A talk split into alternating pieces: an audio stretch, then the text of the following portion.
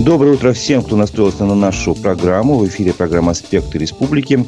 У микрофона Разиф Абдулин. Сегодня среда, 27 сентября. В эфире ровно 9 часов утра. Как обычно, этим утром мы напомним о событиях в Башкирии, о которых писали средства массовой информации. Послушаем фрагмент программы «Аспекты мнений». Вчера ее гостем был политолог Арсен Шейхметов. И проведем голосование на нашем YouTube-канале. Напомню, трансляция программы идет в YouTube, в социальных сетях «Одноклассники», ВКонтакте, Свои вопросы и комментарии я прошу вас оставлять на нашем YouTube-канале «Аспекты Башкортостан». Не забывайте ставить лайки, этим вы поддержите работу нашей редакции. Итак, давайте начнем обзор прессы.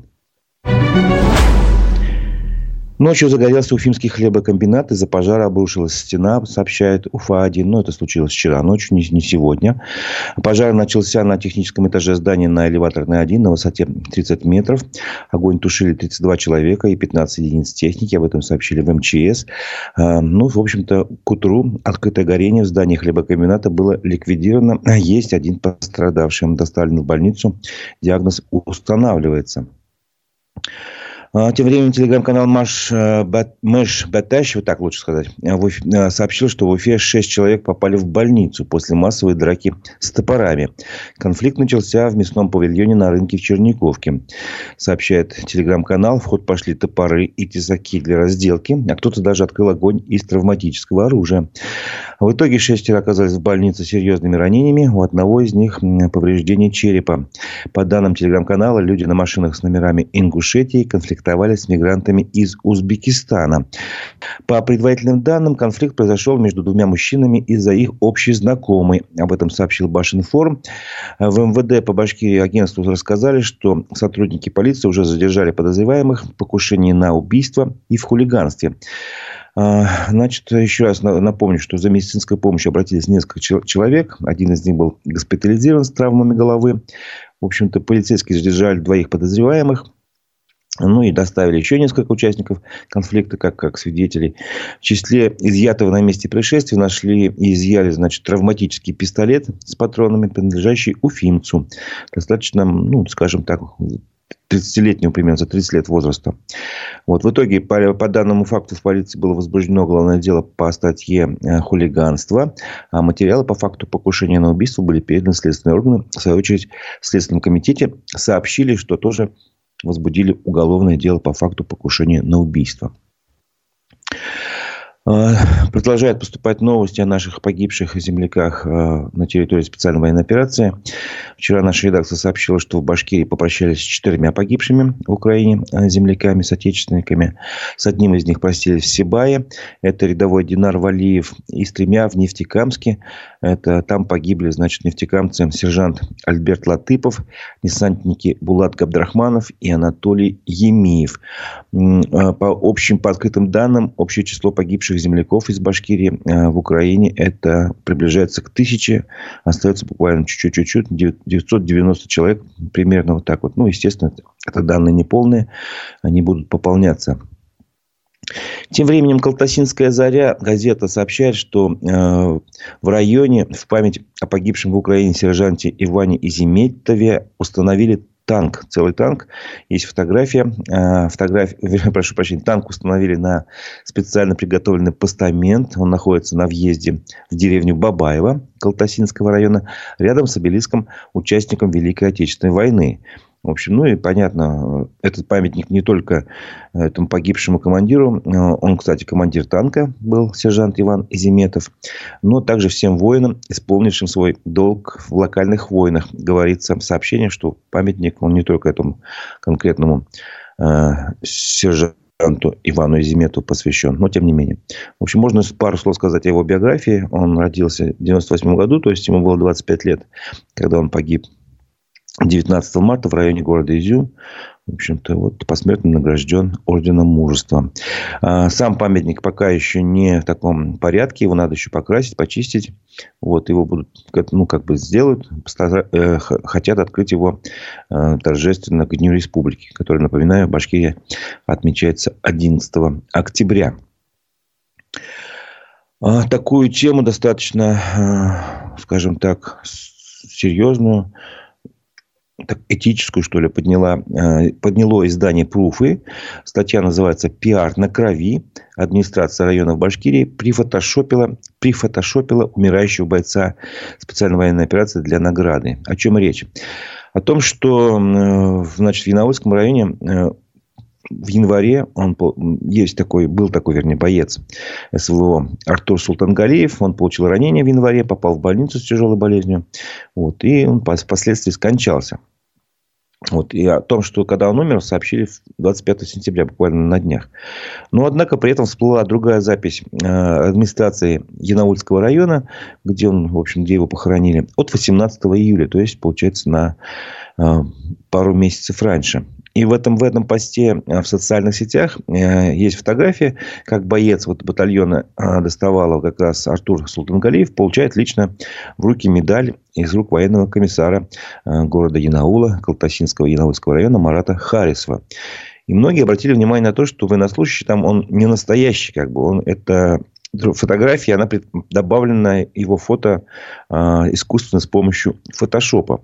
Я посмотрел, специально залез на этот пост, э, увидел эти комментарии, увидел саму фотографию. Видно, что там э, по краям у него просветы белые. Ну, как обычно, когда фотографию пытаются почистить, там, в общем, вставляют. И там ну, очень кропотливая работа нужна, чтобы никто не заметил. А тут все-таки видно, что это фотошоп.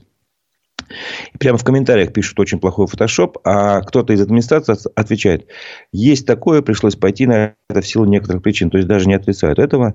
Вот, и пользователи соцсети, соцсетей возмутила подобная акция, значит, поддержки бойцов. Они посчитали, что нужно чествовать воинов до того, как они пострадают или погибнут.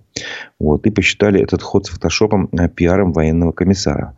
А, телеграм-канал «Инсайдер Башкортостан» назвал это пиаром на крови. Ну, в общем, такая тема, которую действительно сложно сказать. А, надо было так делать, не надо было. Конечно, по идее, наверное, не надо было. Зачем? Надо было просто сказать, товарищ погиб. Хотя он тогда в тот момент, скорее всего, не погиб. Потому что его похоронили 25 сентября, где-то в этих числах.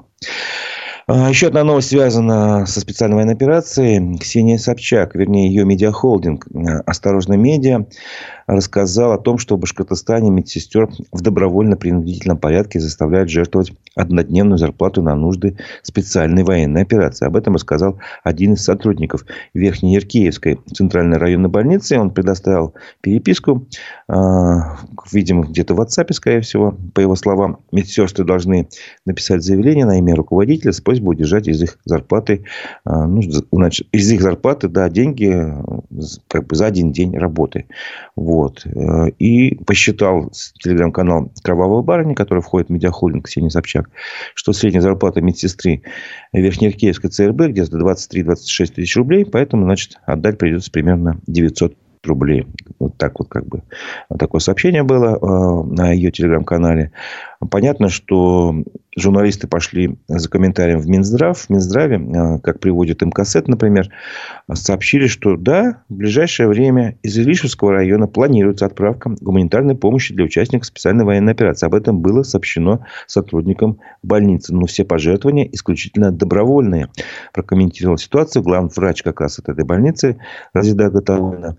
И поэтому, ну, как всегда говорят, требовать средств на благотворительность никто не имеет права. Каждый желающий сможет написать заявление. Вот. В общем, пока в Минздраве отметили, что объявление было сделано буквально на днях, очень не очень давно, и на данный момент заявлений на пожертвование никто еще не написал. Ну, такая ситуация, как бы. А, что там конкретно происходит, судить сложно, но тем не менее, я думаю, потом правда рано или поздно всплывет. А, на этом я хочу пока обзор прессы э, поставить на паузу небольшую. Давайте послушаем запись фрагмента программы «Аспекты мнений». В ней политолог Арсен Шахметов э, рассуждает о либерализме. Давайте послушаем это. Думаю, очень интересно. Иностранный агент Аббас Галямов заметил на днях, что либеральная мысль в России набирает как бы вес. И вообще либерализм в России становится популярным, особенно среди низового населения. На твой взгляд, верна ли эта мысль? Я бы с ней напрямую не согласился, потому что э, я выскажу сейчас там непопулярное суждение. Знаете, когда я учился на историческом факультете, э, декан тогдашний, заведующий кафедрой, потом деканом стал, нам сказал, что а, так или иначе, но мы все марксисты до сих пор, и вы будете марксистами, потому что у нас были учителя марксисты. Естественно, мы в той или иной степени, выросшие под аурой марксизма, мы так или иначе какие-то идеи вам тоже передаем спорное утверждение, в котором есть доля истины, безусловно. Так и я бы хотел сказать, что в моем понимании подавляющее большинство населения и мира, и нашей страны в том числе, в глубокой степени либералы, потому что основные постулаты либерализма — это рыночная экономика, свободный рынок, общественные блага, уважение прав и свобод человека в большинстве своем всеми людьми поддерживаются. Потому что, на мой взгляд, абсолютное меньшинство в реальности хочет вернуться в условия там, плановой экономики, например, уже достаточно сильно привыкла к тем выгодам, которые заложены в свободной рыночной экономике, в которой, естественно, есть и продуктовый достаток, товарное разнообразие. Вряд ли кто захочет вернуться к тому же товарному дефициту, который мы наблюдали в Советском Союзе. Мало кто будет сторонником того, чтобы его какие-то права и свободы нарушались. Это легко рассуждать, когда мы говорим про какие-то абстрактные политические или общественные процессы, которые нас непосредственно не касаются. А когда затрагиваются интересы конкретного человека, все сразу становятся правозащитниками и начинают сопротивляться тому, чтобы их политические права нарушались. Поэтому в этой части в подавляющем большинстве из нас заложены те или иные либеральные принципы. Просто общество и в условиях того, что либерализм активно критикуется и, я бы даже сказал, презирается в нашей стране, и с учетом того, что у нас политическое образование в стране очень неразвито, и поэтому люди напрямую это не связывают. Либеральные идеологии, и потому что, в принципе, достаточно модно критиковать э, то, что сейчас есть, но вместе с тем, как опять-таки говорил Уинстон Черчилль, демократия — это худший вид общественного устройства, но лучше пока не придуман. Поэтому пока лучше нету, мы критикуем то, что у нас есть, и поэтому либеральные ценности зачастую оказываются под гнетом критики. Но вместе с тем говорить о том, что глубинный народ или общество в России стало куда более политически грамотным, подкованным и с политической точки зрения осознанным, что оно действительно все больше и больше появляется сторонников либерализма, и либеральная идеология там переживает свой ренессанс, конечно, не приходится, тем более под, повторюсь, информационной общественной критикой, которой находится либеральное течение в нашей стране, когда у нас с либералами напрямую ассоциируется и кризис 90-х годов, да и, в общем-то, все общественно-политические негативные процессы, происходящие в нашей стране. В этих условиях говорить о ренессансе либеральной идеологии в нашей стране, конечно, не приходится. Поэтому люди могут ностальгировать или прибегать в каких-то контекстах к ностальгии или к апелляции к отдельным элементам либеральной идеологии, технологий, но при этом полноценно не осознавая это. Поэтому, когда мы тоже еще несколько лет назад говорили о том, что там, допустим, в России растет протестная активность, на мой взгляд, это было неверное утверждение, потому что было достаточное количество людей недовольных качеством жизни, например, соблюдением э, своих прав в каких-то конкретных вопросах или качеством оказания там, государственных услуг, например. Но говорить о том, что это именно их политическая позиция, что это политический протест, а не какое-либо социальное недовольство, которое быстро пройдет, либо когда оно будет удовлетворено, либо когда сменится информационная повестка, это было достаточно затруднительно. И время показало, что точечные действия властей где-то за счет усиления законодательства, где-то за счет некого улучшения социально-экономической обстановки в стране за счет там, реализации условных нацпроектов, оно, в принципе, купировало протестные очаги и за счет того, что и многие активные деятели уехали с территории страны. Вот. И несмотря на то, что общество нашей страны достаточно поляризованное, очаги общественного недовольства, они сохраняются, но все это не вылилось в не то чтобы в какую-то сформированную протестную активность, это не вылилось даже в появление какого-то единого кандидата от оппозиции, например, или а, в появления каких-либо альтернативных политических партий. Так что мы видим, что политическая культура в нашей стране остается в таком достаточно начальном уровне еще все-таки своего формирования. И, наверное, основная проблема оппозиции в том, что они не могут объединиться и не могут выработать э, общую консолидированную платформу. Неважно даже на каких политических взглядах она будет базироваться. И рассматривать даже, может быть, какой-то чуть подросший уровень в условиях, кстати говоря, экономического кризиса в стране элементов либеральной идеологии, я бы не говорил о каких-то системных процессах, которые позволяют говорить о том, что либерализм в нашей стране переживает ренессанс. Это было мнение политолога Арсена э, Шайхметова, который он высказал в нашей программе «Аспекты мнений», соответственно, эм, о либерализме в том числе. А полностью программу с его участием вы можете посмотреть на наших площадках, в Одноклассниках, ВКонтакте, а также э, на канале «Аспекты Башкортостана» в Ютубе. И, кстати, сейчас в Ютубе я хочу э, запустить голосование как раз по следам вот этого фрагмента. Как вы считаете, вернее, как вы думаете, какие ценности для вас важнее? Возьмем, допустим, либеральные ценности и консервативные. Два варианта варианта ответа. Все-таки проверим, давайте, какая у нас аудитория. Вас, вам либеральные ценности интереснее, важнее, ну, не знаю, скажем, свобода, права человека, рынок там. Либо консервативно, о которых принято говорить, сильная рука, порядок железной рукой, там, справедливость тоже, кстати, вполне себе ценность такая, я думаю, больше консервативно относится, хотя могу как бы ошибаться, но тем не менее. Все-таки а, поставьте перед собой выбор, подумайте и проголосуйте на нашем YouTube-канале «Васпекты Башкортостан» а, на вопрос, а, какие ценности для вас важнее, либеральные или консервативные. Итоги голосования подведем ближе к концу программы. А теперь продолжим обзор прессы. Жители деревни Яхья Салаватского района обратились к Александру Бастрыкину с протестом против разработки Яхинского щебеночного карьера. Об этом они рассказали в своем видеообращении в социальных сетях ВКонтакте. По мнению жителей, разработка карьера вблизи жилых домов нарушает их право на благоприятную окружающую среду, а также может лишить их пастбищ, воды. А там же, недалеко от э, границы, где разрабатывается карьера, э, построили школу и детский сад. Э, и это может привести также к риску, к угрозам безопасности для учеников этой школы и воспитанников этого детского сада, говорится, говорится в видеообращении. А, надо сказать, что этот карьер в Словацком районе а, разрабатывали хорошо так э, плотно в 2007-2015 годах, а потом забросили. Вот. И за это время э, как бы успели как раз построить эту школу и детский сад. Село разрослось и подошло почти вплотную к карьеру. Там метров 300 осталось по утверждению жителей села. И вот они в июне этого года увидели, что Малоязовский щебеночный завод э, стал снова разрабатывать этот Яхинский карьер. При этом собирали, значит, собрание граждан, э, сход граждан спрашивали, как вы к этому относитесь. И вот они в июле, через месяц примерно после начала разработки, сказали, что мы против этой разработки. Сам карьер находится также на территории геопарка Янгантау, а единственная дорога, э, которая там проходит через село Шимбаево-Малаяс, проходит через зону проведения работы, сказали жители. Вот. Э, это видеообращение прокомментировал э, председатель Союза экологов Башкирии Александр Веселов. Вот. И он э, пришел к выводу, что население района, похоже, уже не надеется на решение этой проблемы в республике, поэтому обращается в Москву.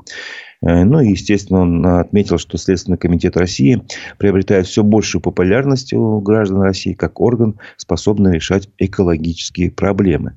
Вот. И задается таким вопросом, не знаю, риторически он или нет, а может ли этот вопрос рассмотрит все же глава Башкирии Ради Хабиров или направит для встречи с жителями хотя бы министра экологии. Ну, справедливое замечание, думаю, для э, нашей республики. Почему сначала внутри не попытаться разобраться? Э, председатель Следственного комитета России Александр Бас Бастрыкин тем временем уже это видеообращение увидел, отреагировал и поручил представить доклад о ходе проверки по факту нарушения прав жителей Башкирии. Об этом сообщили в Следственном комитете России. Такая проверка уже ведется, естественно, а, республиканским следственным управлением. Что касается прав граждан, ВКонтакте было распространено видеообращение известного активиста Григория Горового, его все знают как дядя Гриша, о сходе граждан села Подольск. А, сход граждан наметили на 30 сентября.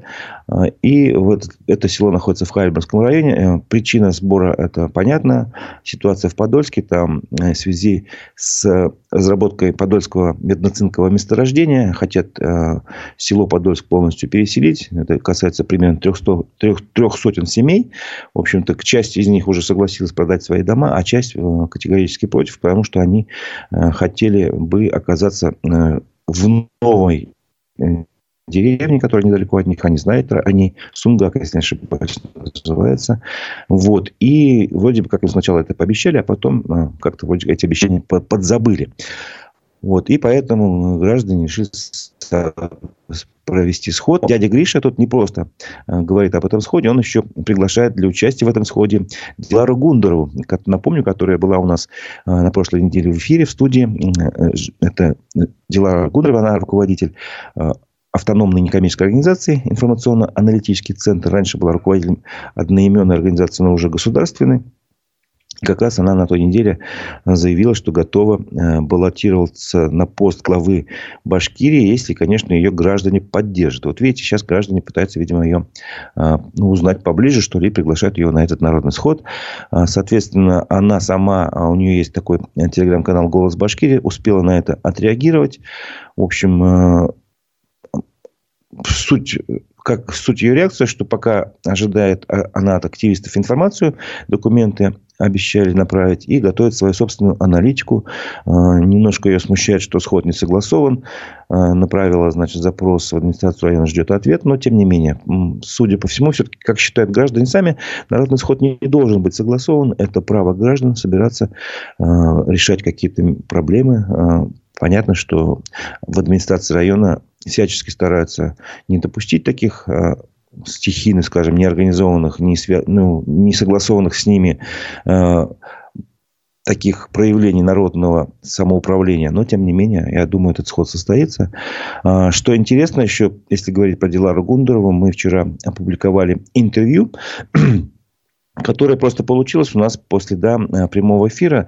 Э, мы посмотрели, что остались э, ряд вопросов и комментариев, которые были без ответа, не успели просто. Вот, и я попросил Дилару Гундерову, а, отдал эти вопросы и комментарии, попросил их на них ответить. Вот, и, собственно говоря, нам, она прислала эти ответы, мы их собрали, как бы, сформировали как бы красиво, чтобы был вопрос-ответ, вопрос-ответ, но иногда комментарий-ответ. Вот, и это все можно прочитать на наших площадках, в телеграм-канале «Аспекты», на сайте «Аспекты медиа», ну, в общем-то, везде, где мы присутствуем, в Одноклассниках и ВКонтакте. Вот. Так что смотрите. Ну, заголовок этого а, получившегося интервью Дилара Гундарова. От Хамитова резервов осталось 70 миллиардов рублей. Их след простыл за два года. Я думаю, заголовок вас заинтригует. Продолжим обзор прессы. Сейчас экономическая информация. В Башкирии на заправках Лукойла подняли цены на бензин, подорожали все марки топлива, сообщает Ufa City News. Ну, в общем-то, я думаю, многие СМИ сообщили об этом. А, стоимость литра АИ-92 увеличилась с 50 рублей 4 копеек до 50 рублей 11. То есть, а, подъем здесь небольшой. А, в то же время, например, АИ-100 поднялся значительно. Стоил раньше литр 66 рублей 83 копейки, сейчас стоит 67,73. То есть, на 90 копеек почти на рубль поднялось, поднялась цена топлива. Дистопливо на 9 копеек. Цена выросла, а 95-й вырос цена где-то так, на 7 копеек. Ну, в общем-то, есть. А, тоже а, Лукойл не отстает от Башнефти, скажем так. Последние цены у них менялись, последний раз, прошу прощения, менялись 17 сентября. Вот. Э, ну, про Башнефть вы уже, наверное, все знаете. Мы тоже об этом рассказывали. Тем временем телеканал БСТ сообщил, что стала известна причина дефицита бензина на некоторых автозаправках Башкирии. Вот. Об этом сообщают многие автовладельцы.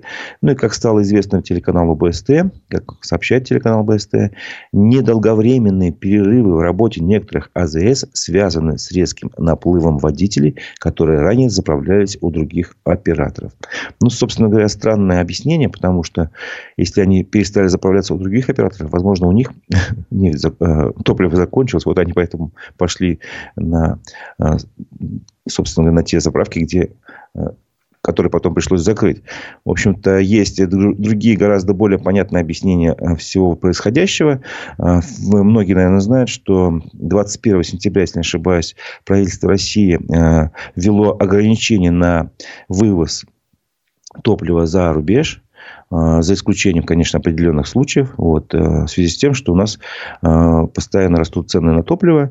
Все это связано якобы значит, э, с ценами на бензин на бирже, на мировой бирже. Вот, и поэтому вроде как производителям топлива выгоднее продавать за рубеж, чем на внутреннем рынке. Вот, и поэтому за рубеж как бы продавать запретили. Ну, как бы вот, как вы видите, это, собственно говоря, ситуацию вряд ли спасет, потому что даже некоторые заправки закрываются. Особенно дефицит топлива а, ощущается на юге России, а, где, в общем-то, топливо идет на другие цели. А, ну, скажем, прямо на цели, наверное, специальной военной операции, где там топливо в первую очередь туда направляется. Вот. Э, ну, ну телеканал БСТ считает, что так. А, Министерство труда а, сообщает, что впервые за несколько лет в республике произошел рост реальных доходов населения. Прекрасная новость. А, давайте посмотрим на цифры.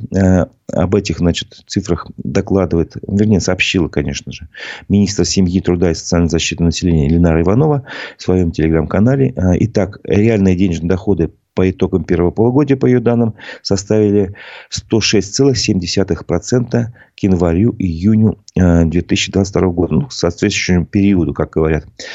А, средние душевые денежные доходы выросли на 10,8% а, до 34 848 рублей, рассказала она. И а, мы продолжаем двигаться вперед уверенным шагом, опережая среднероссийский темп на 0,7% пункта, говорит министр. А по росту среднемесячной заработной платы по итогу полугодия она составляет 53,5 тысячи рублей. Башкортостан тоже выглядит довольно бодро и опережает среднероссийский темп на 3,5% пункта. Среди 14 регионов а, Приволжского федерального округа мы в первой тройке. Собственно говоря, по росту зарплаты мы занимаем третье место – после Оренбурга и Чувашии. А, вот. Республики реальная заработная плата, по ее данным, за этот период, за полгода, выросла на 12,3%. И это выше а, среднероссийского показателя на 5,5 пунктов. В общем-то, министр отметил, что эти цифры, как и другие а, показатели, рассчитываются по официальным статистическим данным и не отражают по картину в полной мере. Но движение вверх осязаемо, и это вселяет уверенность. Это, в общем, такие, такая информация, которая должна внушить нам, видимо, э, уверенность в завтрашнем дне.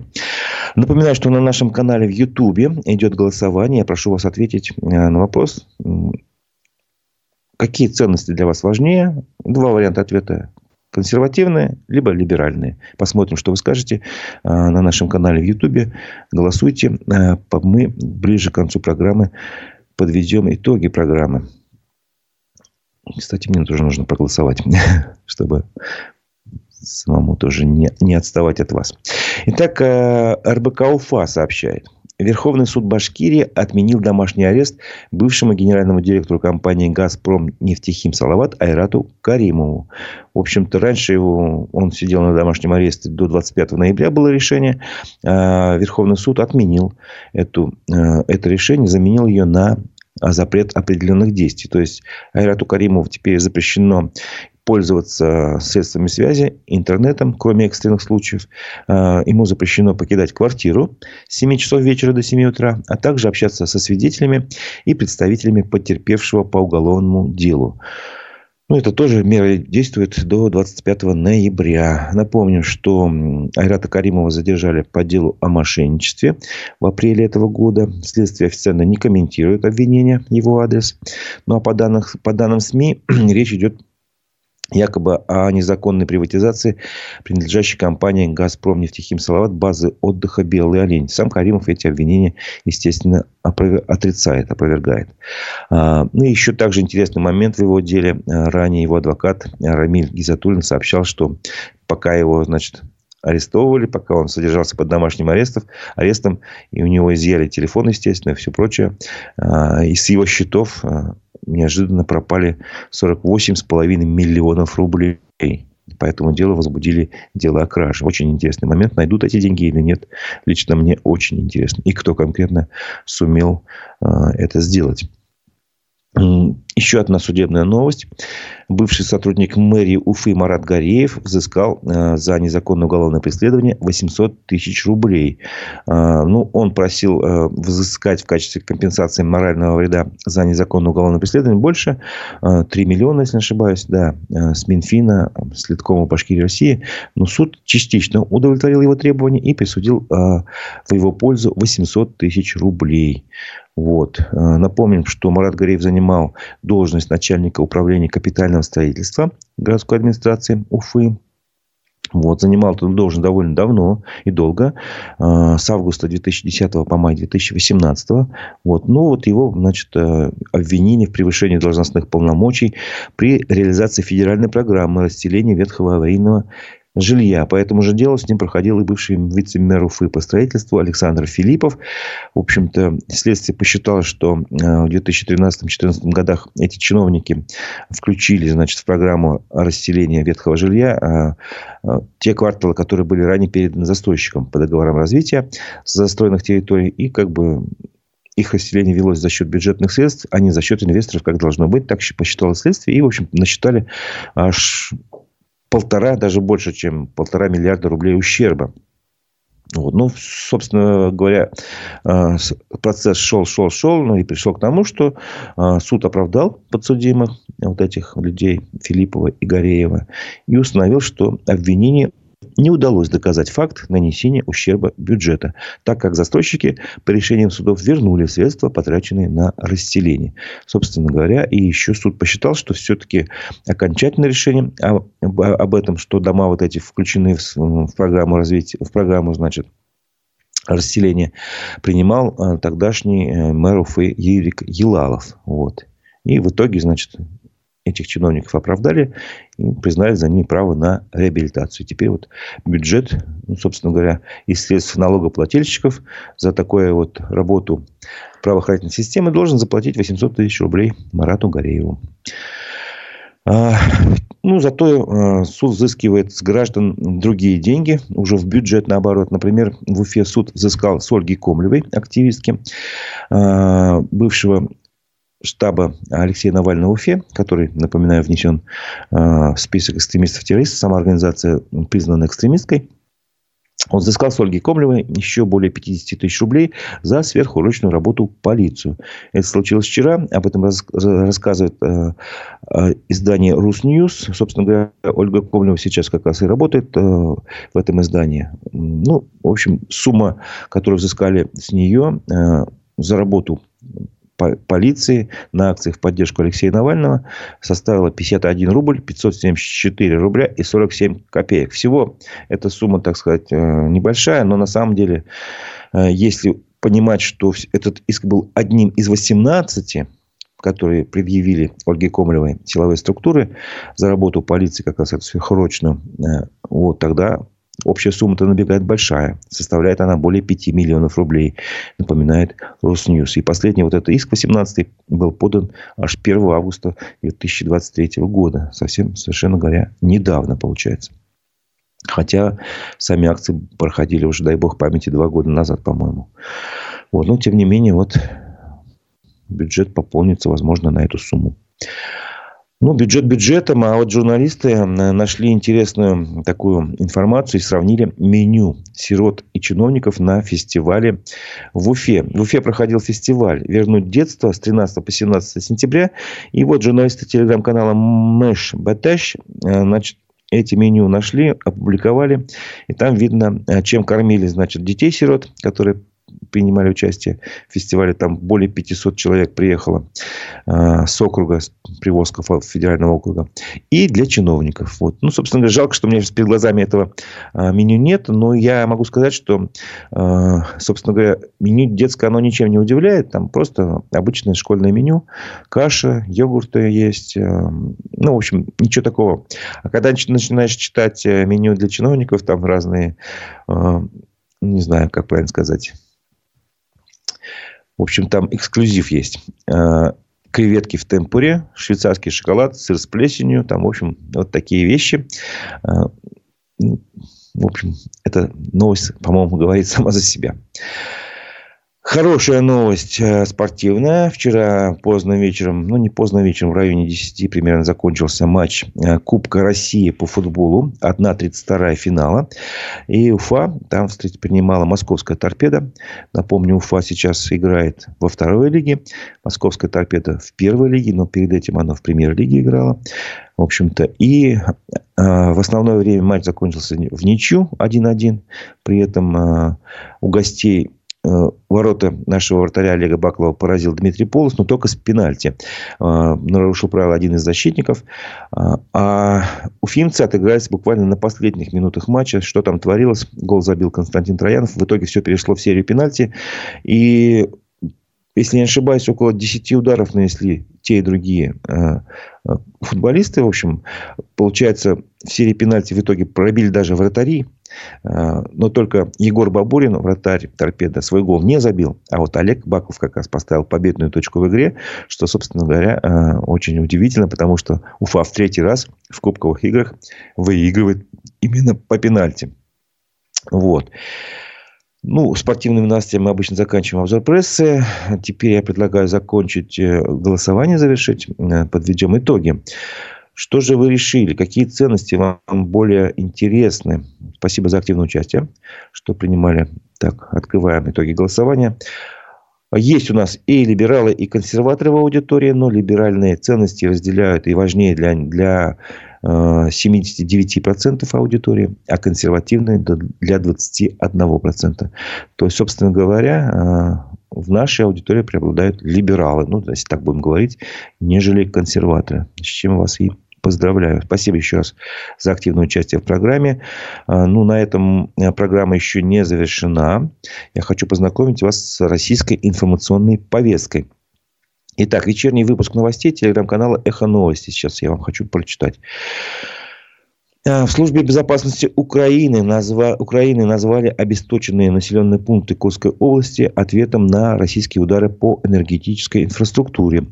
Взрывное устройство на одной из подстанций сбросил украинский дрон, рассказал BBC представитель спецслужбы. Утром глава Курской области сообщал, что из-за атаки 7 населенных пунктов остались без света. По меньшей мере 125 человек погибли и более 60 пострадали при взрыве на топливном складе в Нагорном Карабахе. Это данные Минздрава Армении. В ведомстве рассказали, что останки погибших уже перевезли в морге, но идентифицировать еще не начали. Что стало причиной взрыва, пока не ясно. Суд в Москве оставил в силе приговоры Алексею Навальному и Дэниелю Холодному по делу об экстремизме. Ранее оппозиционеру назначили 19 лет особого режима и штраф в полмиллиона рублей, а техническому директору YouTube-канала «Навальный лайф» 8 лет колонии общего режима. В сентябре, судя по словам Дмитрия Медведева, контракт с Министерством обороны ежедневно подписывали почти по 2000 человек. По данным зам заместителя председателя Совета Безопасности на профессиональную службу в армию с начала года записались уже 325 тысяч человек. В Думском комитете по обороне озвучили планы по набору 420 тысяч контрактников.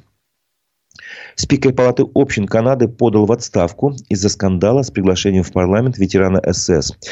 Энтони Рота взял на себя ответственность за случившееся в парламенте и принес извинения. А, а, что же произошло? 98-летнего Ярослава Гуньку, ветерана СС, чествовали в парламенте в присутствии Владимира Зеленского как ветерана Второй мировой войны, который боролся за независимость Украины и против русских. Глава Якутии заступился за фильмы «Айта» и «Кандидат», показу которых препятствует Роскомнадзор. Первую картину регулятор назвал вредной для единства народов России, а во вторую увидел пропаганду ЛГБТ. Айсен Николаев в ответ сказал, что фильмы не допустили к показам, потому что некоторые начали бояться успеха Якутии в кинематографе. Новая функция по созданию и чтению каналов WhatsApp пока не будет доступна для пользователей в России. Об этом со ссылкой на материнскую компанию мессенджера Meta пишет Moscow Times. Ранее власти грозили заблокировать сервис, если в нем появится каналы, подобные тем, что есть в Телеграм. Напомню, что Мета а, признана экстремистской организацией в России. Это был а, вечерний, вечерний выпуск новостей Телеграм-канала «Эхо новости». На этом утренняя программа завершается, но наша работа нет. Сегодня будут две программы еще в эфире. Приглашаем вас на наши площадки в Одноклассники, ВКонтакте и в Ютубе, естественно. «Аспекты Башкортостан». А, в 11 часов. В 11 часов в нашу студию мы пригласили руководителя регионального движения «За новый социализм Евгения Вишнякова. А в 12 часов э, наши постоянно ведущие программы Digital Среда Владимир Барабаш и Константин Акаемов расскажут о новостях в этой сфере, а также в сфере маркетинга. Вот теперь вот пришла пора прощаться. До новых встреч в эфире. У микрофона был Разиф Абдулин. Всего доброго.